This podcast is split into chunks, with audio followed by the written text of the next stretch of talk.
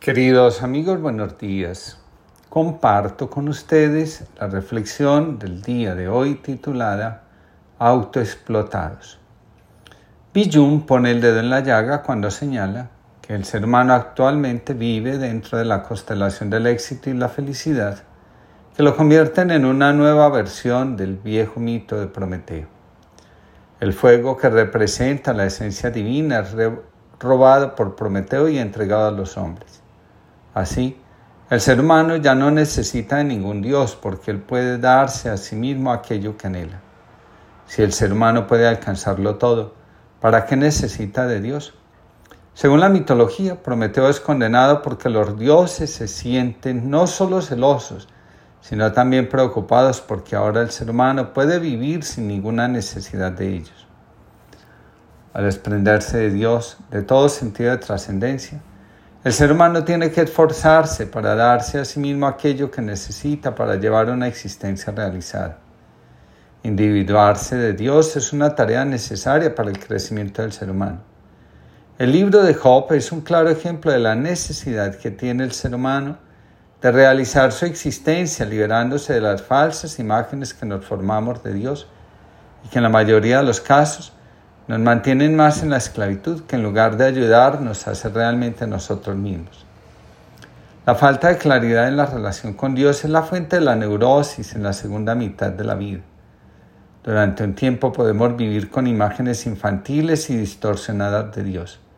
De esta forma, el ego puede desarrollarse y ayudarnos a conquistar un lugar en el mundo, tarea de la primera mitad de la vida. Pero, para madurar, crecer y vivir auténticamente, las imágenes alienadas de Dios tienen que desaparecer. En la corte del Khan de Pachman, un hombre le preguntó a un hombre humilde, a quien envidiaba porque el Khan lo había honrado. ¿Es acaso tradicional en vuestra familia el servir a soberanos ilustres? ¿O eres tú el primero de tu línea en gozar de esta distinción? El hombre replicó, mis antepasados eran hombres de honor ellos no tenían aspiraciones tan bajas como el desear la compañía de monarcas. El noble insistió, nuestros Khans son descendientes del profeta y sufís. ¿Acaso vuestra gente no se siente honrada como nosotros nos sentimos por la mera oportunidad de servir a los elegidos? El hombre humilde dijo, nuestra familia no ha tenido hasta ahora tan altas aspiraciones. Yo soy el primero de mi línea que tiene la temeridad de aspirar a servir a tal gente. Los siglos precedentes a nuestro revelaron un yo sumido en la culpa y en la angustia, un yo neurótico por el afán de cumplir un conjunto de normas que según la institución le garantizaban la salvación de su alma y el fiel cumplimiento de la voluntad de Dios. Cualquier duda sobre la vida o sobre sí mismo era fácilmente resuelta por la doctrina. El mayor esfuerzo del Renacimiento consistió en reconocer el alma del mundo. Marcino Ficino nos reveló que el amor nos conecta con la mente de Dios y en esa conexión encontramos el camino de la, de la realización más auténtica de nuestra humanidad. En una de sus cartas, la 115, Ficino escribe, la razón por la cual el amor une a la mente con Dios más rápida, íntima y firmemente que la cognición es porque el poder de la cognición radica sobre todo en el hacer distinciones, pero el poder del amor radica en la unión el camino emprendido por Ficino entró en crisis en el siglo XX, cuando el ser humano perdió contacto con el alma y dio paso al desencanto por las relaciones, especialmente de pareja y al vacío existencial. El ser humano se aferró a la razón como la vía a seguir para conquistar su individuación. La mente tomó el lugar del corazón y comenzó a ejercer su dominio, hasta que llegó el desencanto por las brutalidades que a nombre de la razón y del buen juicio podían llegar a cometerse. Aferrado al pensamiento, el ser humano endureció su corazón y lo que no cabía dentro de él terminaba siendo excluido. El mal del mundo, según el Evangelio, proviene de un corazón endurecido, ciego ante la fragilidad propia de la condición humana. Sumergidos en la constelación del éxito y la felicidad, convertidos en los nuevos prometeos de la historia, Comenzamos a llevar una existencia que se convierte en cansancio, vacío, desconexión e histeria. Al abandonar a Dios, la salud y el afán de producir toman su lugar. De qué otra manera nos podemos sentir exitosos sino es produciendo y convenciéndonos a nosotros mismos de que mientras más produzcamos, más felicidad podemos proporcionarnos. Para mantenernos firmes en el propósito, tenemos que cultivar y mantener una actitud positiva y alejar de la mente y del entorno cualquier signo de negatividad. Sin darnos cuenta, nos dirigimos hacia el agotamiento extremo. Es curioso, mientras más nos alejamos de Dios, más capacidad tiene el ego de tiranizarnos. El ego nos condena a la autoexplotación en aras de alcanzar la felicidad, enfocándonos en el desarrollo de, de nuestro máximo potencial. En redes sociales circula una publicidad que dice, si aún no has logrado tus sueños, es porque no has despertado todo tu potencial interior.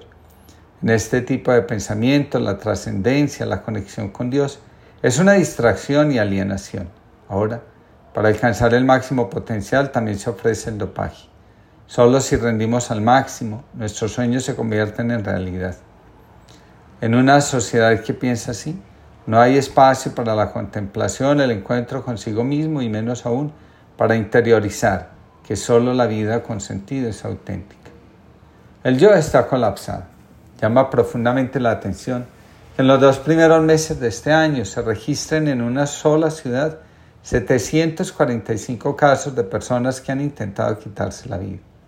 Lo anterior solo es comprensible señalando el, el sobrecalentamiento que el yo experimenta por exceso de positividad que la sociedad del rendimiento ofrece cada día a las personas. El ser humano está invitado en la sociedad del rendimiento a superar sus propias resistencias y a dar al máximo, incluso por encima de su límite.